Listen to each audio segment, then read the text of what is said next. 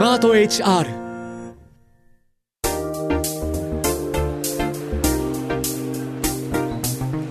堀井美香ウェンズデイホリデー。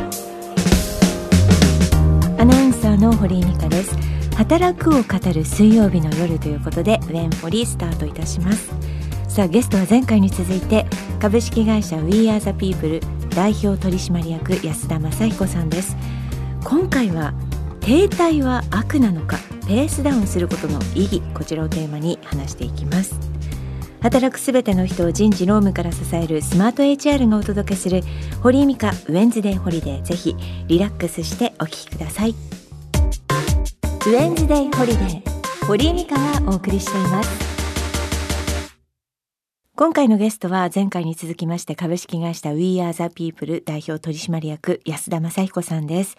安田さん今回もよろしくお願いいたします、はい、よろしくお願いいたします。さて前回も紹介しましたけれども、はい、安田さんは声優に始まりましてグッチジョンソンジョンソンラッシュジャパンと数々の企業で人事を担当してきたというもう人事のプロフェッショナルでございます。もう私もいろいろなところで安田さんのお話を聞いたりとか 見たりしておりますが働くをテーマにした番組にぴったりのゲストでして、えー、シーズン3で満を持しての登場となりました。よろしくお願いします。あのー喋りたいだけ喋りたいと思います。ありがとうございます。はい、全部吸収したいと思います。はい、前回の配信ではですね、はい、まあ成長というのをテーマに話しました。個人の成長、うん、それから企業の成長というのがありましたが。今回その話の延長線上にあるのがこちらです停滞は悪なのかペースダウンすることの意義です前回話したように企業も個人も成長を続けることはポジティブなこととされています。しかし常に右肩上がりで成長を続けることは難しく停滞したり場合によっては低迷することも。特に日本においては経済成長の鈍化や人口減少などが課題として上がることもちらほらです。しかしそのまま停滞することや低迷することは許されないのでしょうか？このあたり安田さんと一緒に考えていきたいなと思っております、はい、もうイメージでしかないですけれども、うん、安田さんは停滞しないんだろうな。ずっとなんか上り竜のように上がっていってるんだろうなっていう私のイメージですが。停滞昨日も停滞してましたね。何停滞ですか？いやいや。まああのキャリアのことについて言うとやっぱこうしゃがむ時期とかっていうのはやっぱありますよね、うん、僕もこう30年ずっとやってまあそれなりにこうなんとなく経歴を語られるといいとこしか言わないので、うん、まあ、ピカピカ日が当たるとこだけ歩いていったように思えますけどよくよくそれは見てみると本当にこうモチベーションが上がらないエンゲージしてない時期もありましたし、うん、でもやっぱ大事なことはこう今はそういう時期なんだなとか。うんうんうんあとは振り返ってみた時にあれってああいう時だから俺停滞してたんだろうなみたいにふうに、うん、まあ何ていうんですか専門用語でメタ認知っていうんですか、うん、ちょっとこう客観的にここを認識しておくというのは大事かなともう無限な下り坂なんていうのはないわけで、うんうんうん、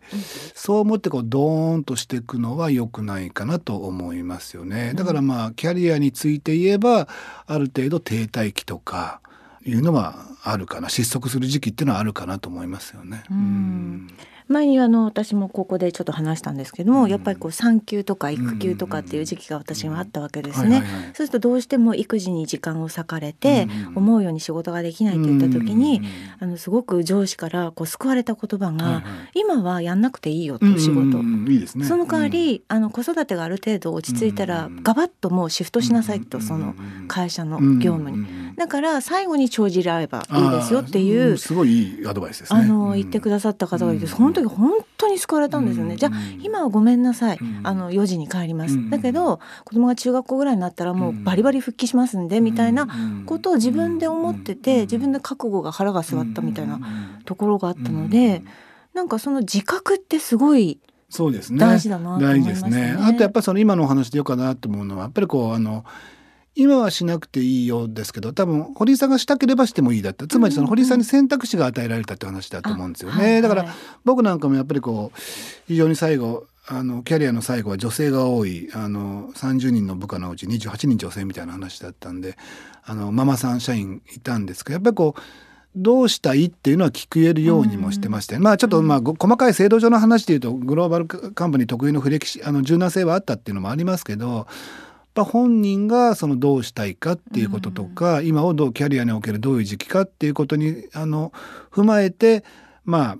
ああの要求レベルのコントロールっていうのはしてたっていうところがあるんでやっぱりそのこれねさっき僕話しながら思ったんですけど結局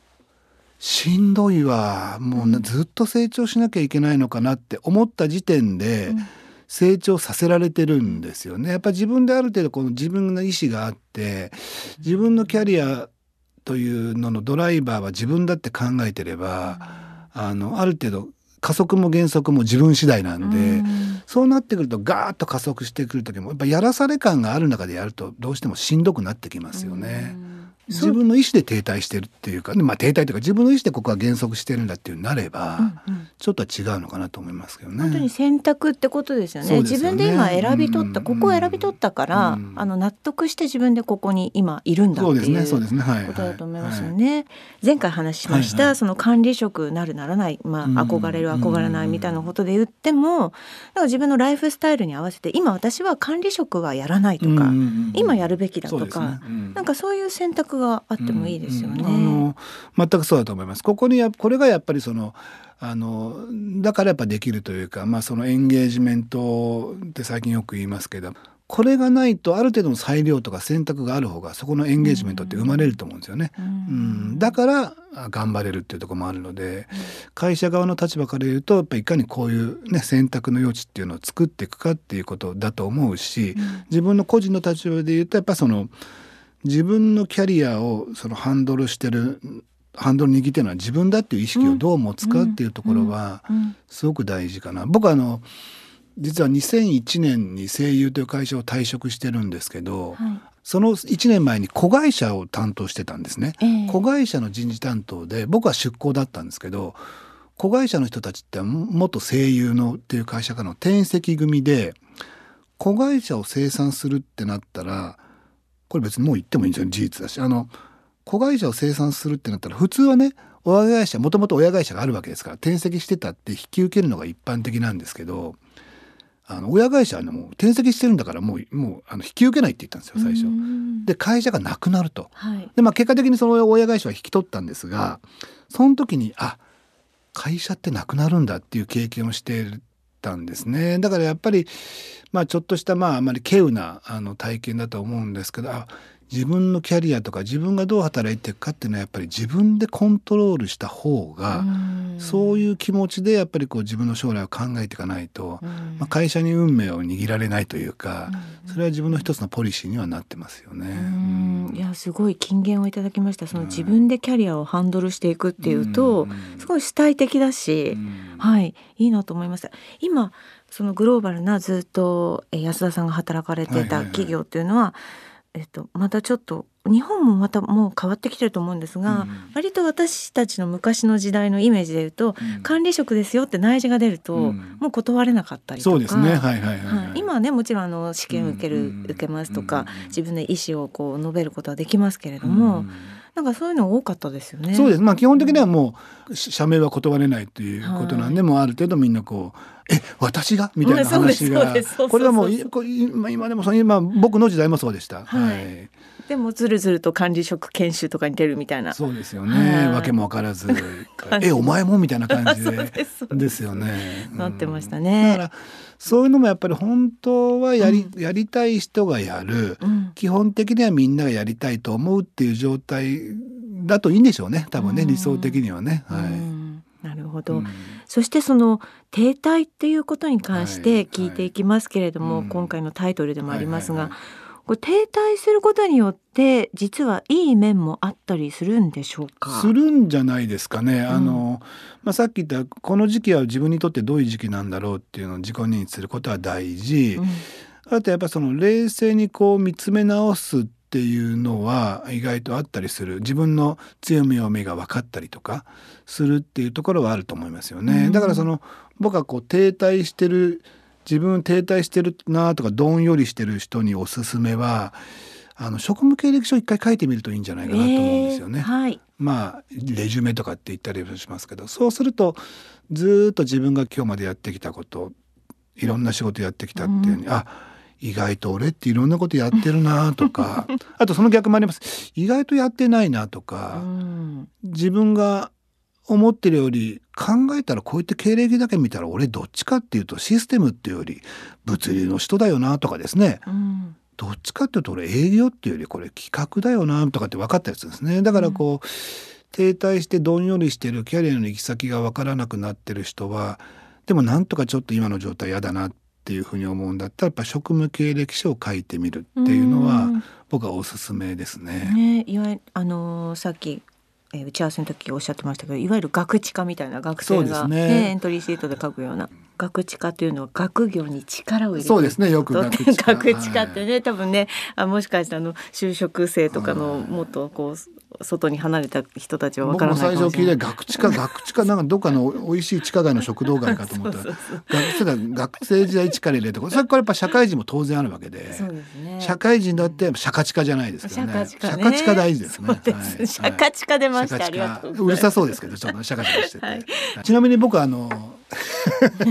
外資系で働いてるとまあ常にいい話があったら聞いてみるっていうスタンスで僕なんか挑んでたんですよね。はい、そうすると常にあの職務経歴書はあの英文レジュメみたいなのをアップデートしていくんですけど僕あの上司と喧嘩するとすぐ職務経歴書をアップデートするんですよ。絶対もうやめてやるとかって思って意外と感情的なんで、はい、ふざけんなとかって思って。えそれどどうしてアップデートするとどういう効果があるんですか？アップデートして、はい、あのエージェントっていうかあのヘッドハンターに送って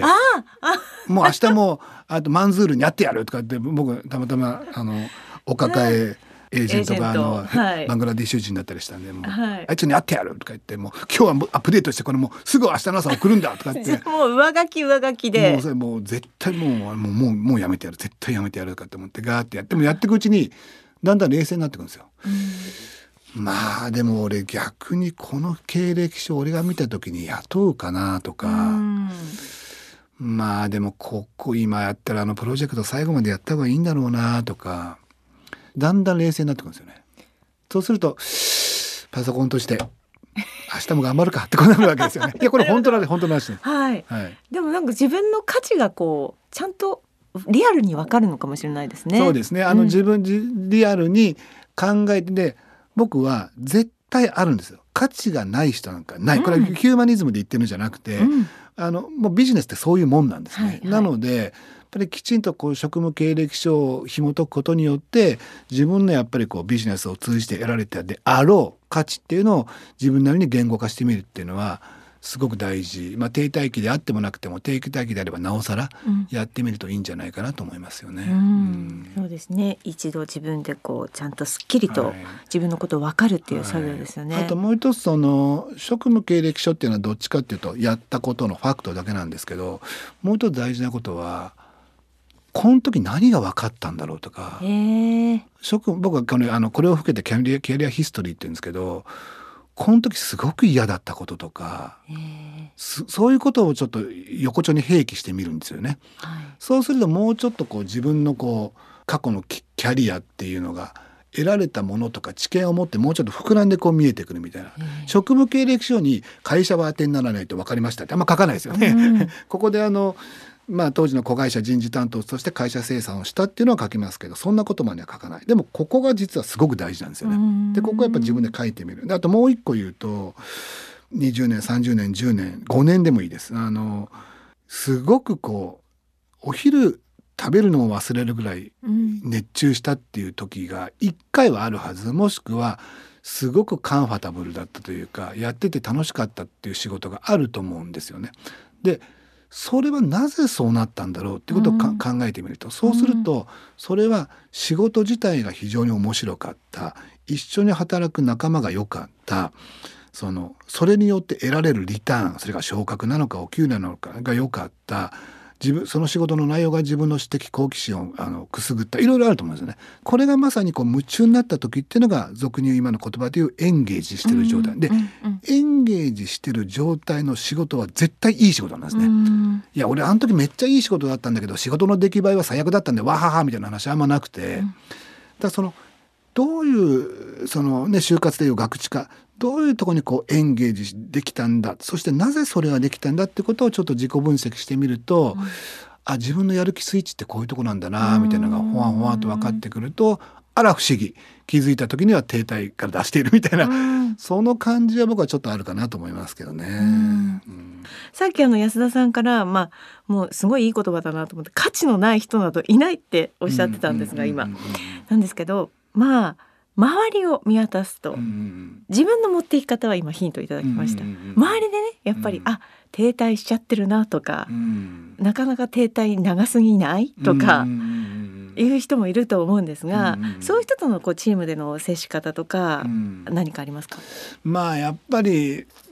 停滞してるってことは当然そのモチベーションも低いエンゲージメントも低いそして停滞するにはやっぱり理由があるなんとなく理由も全くわからないんだけど停滞してるってことは僕はあんまりないと思うんですね。うん、やっぱり多分今の自分やりたいと思ってる仕事の今のアサインメントがちょっと合わないとか、まあ、なんとなくそのまた上司と合わないとかなんとなく同僚と合わないみたいなところ原因があると思うので。うんぱそう、まあ、一番はね僕放置しないだと思います。今のまずその停滞してどんよりしてる人に、まあ、今はちょっとほっとこうみたいな。放置しないことは大事ですよね。なるほどね、すごくあの人事部にずっとこう人事畑でいらして、はいはい、こう人とコミュニケーションを取ることって多かったと思うんですが、はいはい、こう安田さん流のその人事としての社員との向き合い方ってどういうコミュニケーションでしたか、やっぱりこうあの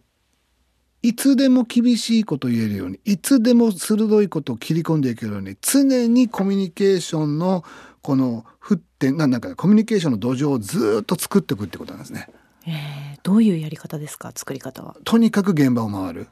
とにかく社員の顔見たら話すっていうこととか、あとやっぱりその1,800人もいたらじゃあ1,800人話してるわけにもいかないんで、まあ、ちょっと晩年晩年晩年というか最後の方はできるだけやっぱこうあの発信する。それは社内発信もそうだしまあちょっと言うとね SNS もそうなんですよ、えー、やっぱりラッシュジャパン人事部長の安田正彦っていうので発信してる当時ラッシュっていう会社の人事部長だったんでそれで社員の人になんとなく安田さんってこういう人っていうのをなんとなく分かってもらえるっていうこと、うん、あと自分のフィジカルに目が届く範囲だったらやっぱりこう会えば「おお元気?」って、うん、あの「久しぶりだよね」って話せるぐらいの、うんこれぐらいの人の数は圧倒的にもう可能な限り増やすと。だから当然まあ僕はラッシュという会社辞める時には店舗100店舗ぐらいやったんですけど100店舗の店長とはもう「おおお元気」っていう話は、えー、これも絶対です。ここ、えー、まあ、人事はねこれをあの伊藤洋だったらやっぱ人事やる資格ないです。これはもうどこまで行っても AI だろうとなんだろうとテックが進もうがやっぱりどんだけあった時に「おお!」って言えるかどうかは。すごく僕は大事だと思いますいや結構ね人事ってこう奥まったところにあるイメージであ,、ありますよねそれもね。あのできる人たちが、はい、はい、なかなかあんま出てこないこう秘密主義も多いのかななんて思ってたんですけど、でもそうですよね、ん、なんかよくパトロールされたりしてたんです、ね、パトロールしてました。もうあのよくであのジョンソンジョよく知ってますねそれあのジョンソンジョンソンにいる時に僕今でも10階にいたのかな？10階にいて9階8階が担当事業部だったんですね、で僕は大体6時半を過ぎると9回8回の自分の担当事業部をブラブラブラブラやってるんですよ。あ安田さんとか言って「どうしたんですか?」って言ったら「おおお前らがちゃんと仕事してるかどうかチェックしに来たんだよ」とか言って「うわパトロールだ」とか言ってるんですけど僕の顔見て「あそうだ思い出した」とか言って、うん安田さんこの間のあの人事制度の説明の時にあえて言ってたじゃないですかとか言って言ってくるんですよね。おおあれはだから結局結局管理職やらなくていいんだよみたいな話してでその話をあここはある程度伝わってるんだなとかあともっと言うとこれは非常にアナログなんですけどあとリモートでこれは通じなくなってるんですけど見てると分かるんですね。あ彼が今一番忙しいなとか、うん、あやっぱあの人とあの人忙あのうまくいってないなとか、うん、大阪支店に行くんですよね、はい、大阪支店に行くって言って「安田さん久しぶりです」とかって「おお久しぶり」とか「元気元気」とか言って。まあなあ大阪もなあ暑いよな今日もってやってる。そうするとみんな「行ってきます行ってきます」って言ってくるんですよ。行ってきますおう行ってきますあれ？あいつ行ってきますって言わなかったって。うん。なんか変だなってなんですよね、うん、もうこれ実に昭和の人事なんですけど。いやでもいやなんか本当にいろいろデータ化されてますけど、うん、本当になんか、うん、会ってとか見てしか分かんないことってありますよね、毎回必ずあの人の発言に食いつくのにあれ？今回何も言わないんだみたいな。その週もあれ言わない。気づいたら退職しますみたいな。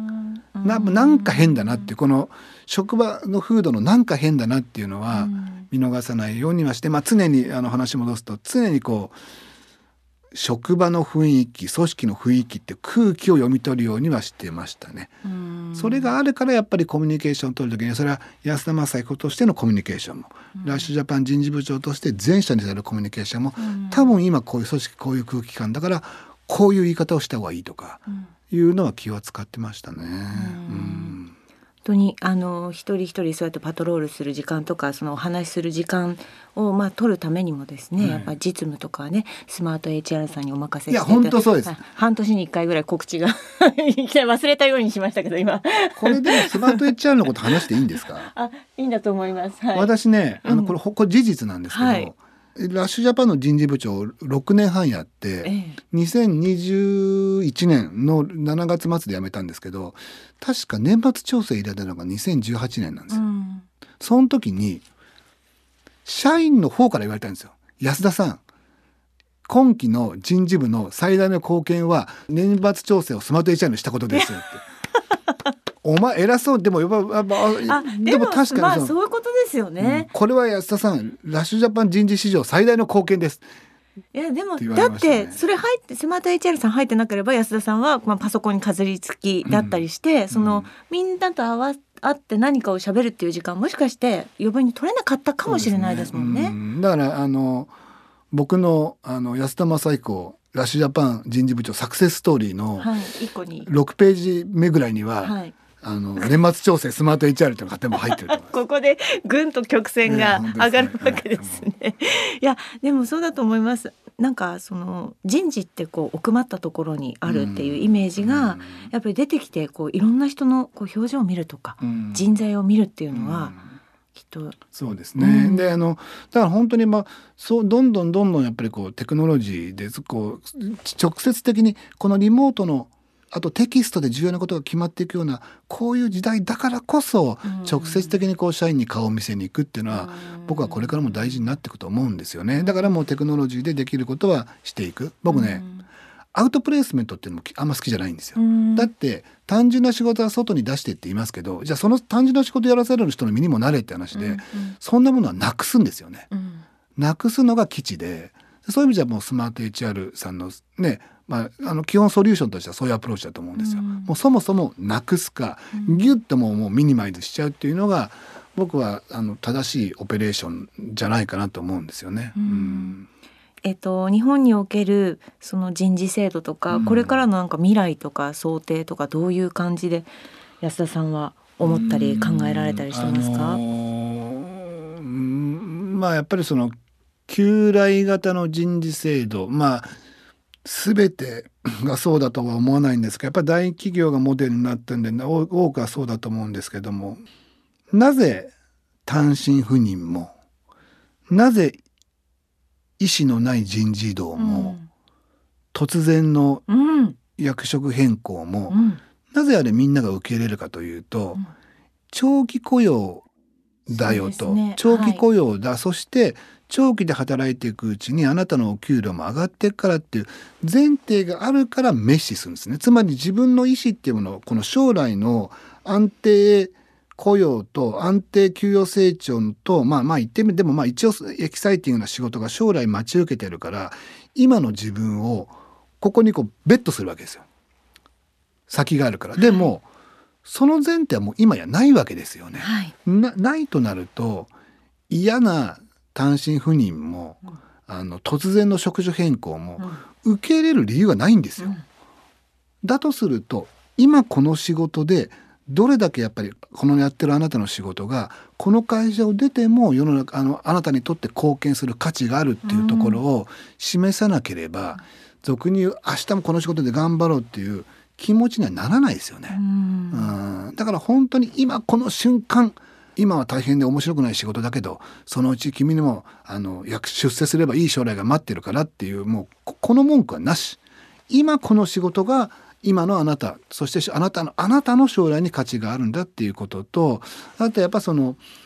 うん、そのきちんと我々がビジネスを通じてどういうその未来を描きたいんだっていうことこのかここのビジョンと個人のビジョンをどう重なっていくか、うん、最近人的資本経営ってよく言われて、はい、僕もそれでそのよく話すんですけど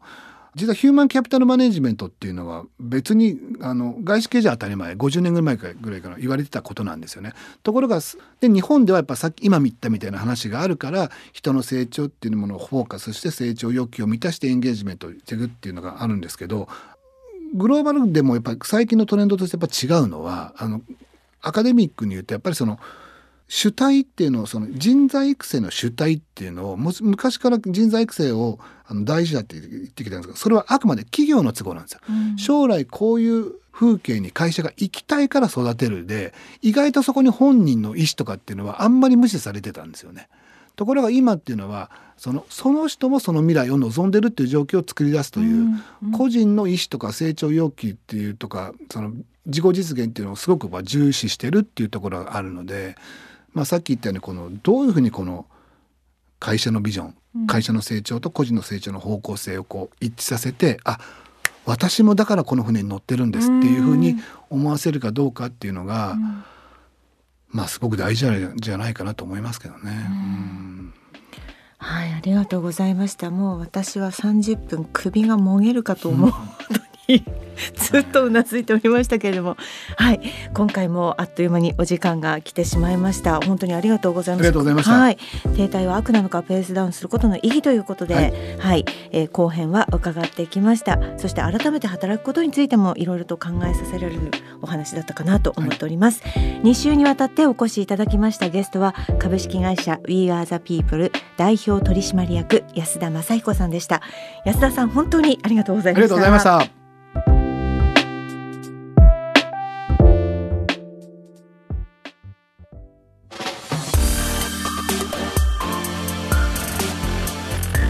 堀井美香ウェンズデイホリデー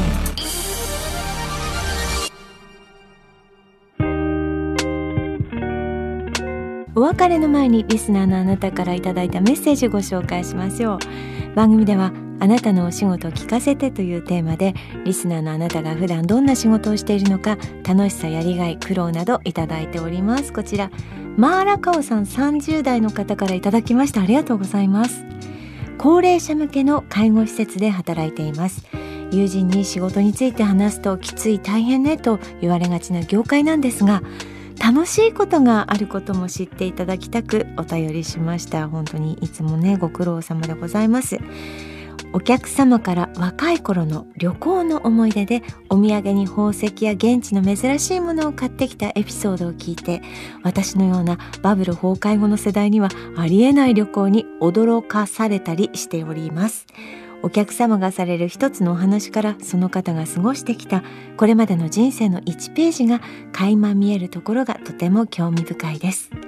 つい老後の自分だったらどんなことを話題にするだろうか食べるのが好きなので食べ物のことを気にしたりするかしらと想像してしまいますということですありがとうございます。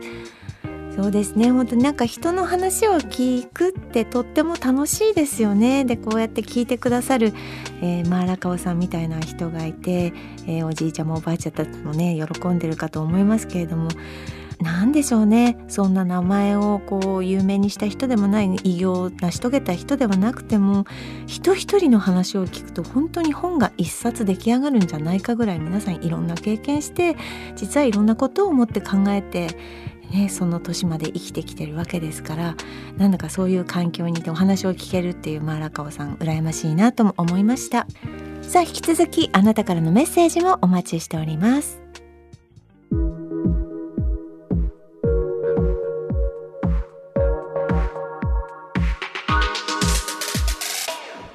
スマート HR 働くの実験室カッコ仮がお届けする堀美香ウェンズデーホリデーエンディングのお時間です。さて今回は人事のプロ株式会社 We Are the People 代表取締役安田雅彦さんをお迎えしましたけれども本当にたくさんこう濃い内容のですねお話を聞くことができました。ありがとうございます。番組をお聞きのあなたからのメッセージもお待ちしております。メッセージが読まれた方には番組特製ステッカーをプレゼントしております。些細なことでもいいのでぜひぜひ送ってください。現在募集中のテーマはあなたのお仕事聞かせてです。この番組きっといろいろな職業の方が聞いてくださっているかと思います。リスナーの皆さんが普段どんな仕事をしているのか楽しさややりがいまたはこんな苦労があるといったことをぜひ聞かせてください。朗読で成仏というのもあります。リスナーのあなたが今仕事について悩んでいることもやもやしていることを送ってください。あなたのメールを私が朗読風にじっくり読み上げてその悩みを成仏させます。こちらも引き続きよろしくお願いいたします。そしてみんなのご褒美です。新コーナーです。忙しい毎日これがあるから頑張れる。乗り切れる。あなたにとってのご褒美教えてください。仕事にまつわるご褒美であれば物でも場所でも構いません。その他番組への感想もお待ちしております。メールは番組の概要欄にある投稿フォームからお送りください。この番組ウェンズデーホリデーの情報については番組ツイッターやスマート HR 働くの実験室カッコ仮のウェブサイトをチェックしてください。ツイッターのフォローもお願いいたします。それではお時間です。素敵な水曜日お過ごしください。お相手は堀井美香でした。